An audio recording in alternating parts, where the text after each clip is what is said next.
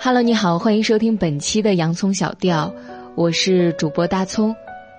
今天呢，依旧给大家带来一篇文章，文章是来自于微信公众号“精读”，作者妍妍的一篇文章。一个人越来越厉害的三种思维方式。日本企业家稻盛和夫提出过这样一个公式。人生除以工作的结果，等于思维方式乘以热情乘以能力。在稻盛和夫看来，拥有高效的思维方式比拥有智商、体魄等其他能力更为重要。为什么听过很多道理，却依然过不好这一生？为什么明明已经拼尽全力，却还是不行？为什么有的人不聪明，却总能取得好成绩？具有不同思维模式的人看待同一件事时，所得出的结论与所产生的行为往往大相径庭。很多时候，一个人处理事情的逻辑和方法，才是决定他是否能做出成绩的首要因素。掌握正确的思维方式，才是逆袭人生的关键。今天就和大家分享能让你越来越强的三种底层思维。第一种，长板思维。比起短板，真正能让你脱颖而出的，也许是你的长板。与其非得要花时间精力去学一些自己不擅长的事，不如把自己的优势发挥到最大。巴菲特在一个纪录片中说：“我知道自己的优势和圈子，我就待在这个圈子里，完全不管圈子以外的事情。”现代职场中，找到自己的长板。尽自己的努力，将自己的长板放大，让这个长板成为自己的核心竞争力，才是最重要的。之前在网上看过一个职业生涯策略，叫“一专多能零缺陷”。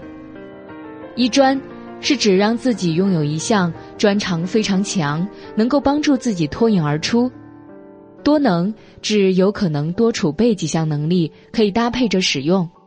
零缺陷是指通过自身努力和对外合作，让自己的弱项及格即可。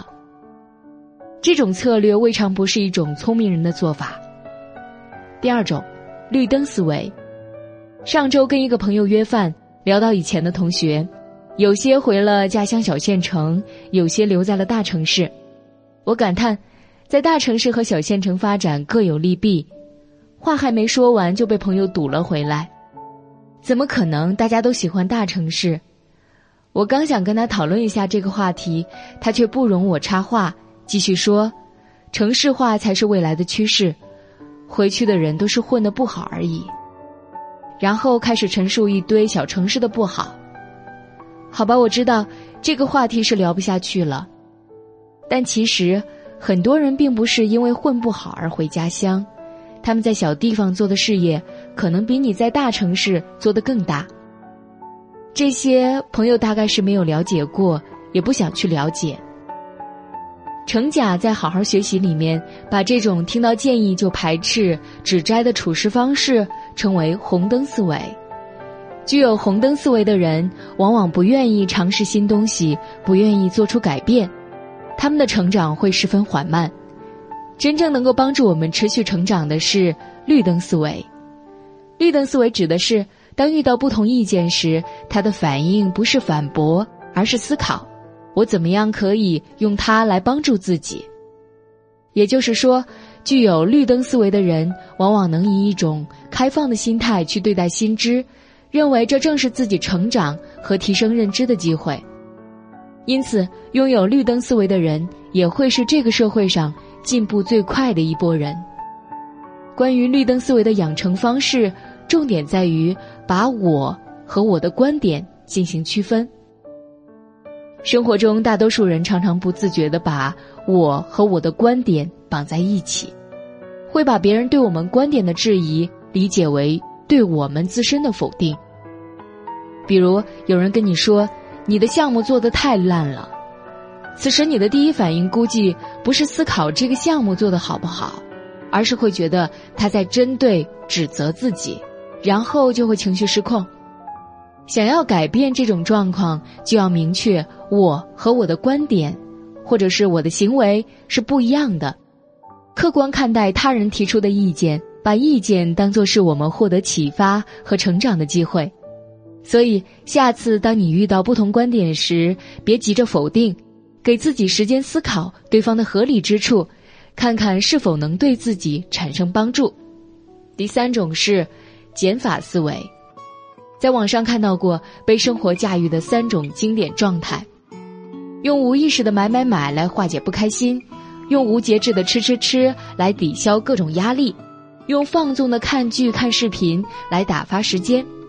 于是，房间里堆满了买来没用过的东西，身体里堆满了无节制的饮食换来的脂肪，脑子里堆满了没营养的垃圾信息。韩雪曾在综艺节目中表达了自己的一种减法人生观。她解释：“我从来不把时间浪费在毫无意义的事上面，一切都以效率为先，给生活做减法，去掉那些否定项，自然留下来的东西就应该是想要的。”满足自己生活需要的真正必须的物品，并不要太多。精简之后，我们还有更多的精力来做对自己真正重要的事。最后，希望你我都能掌握适合自己的思维方式，让努力不再白费。好了，以上就是本期节目的全部内容了。如果你喜欢这期节目的话，可以给我留言，或者是分享给你的朋友。如果你想收听到更多的好声音，也可以去手机应用商店下载心理 FM 客户端，还可以阅读和收藏本期节目的文章，免费学习心理知识，帮你赶走生活中的各种不开心。我是主播大葱，如果你喜欢我的节目的话，也可以关注我的微信公众号“洋葱小调”。那本期节目就是这样了，我们下期节目再见，拜拜。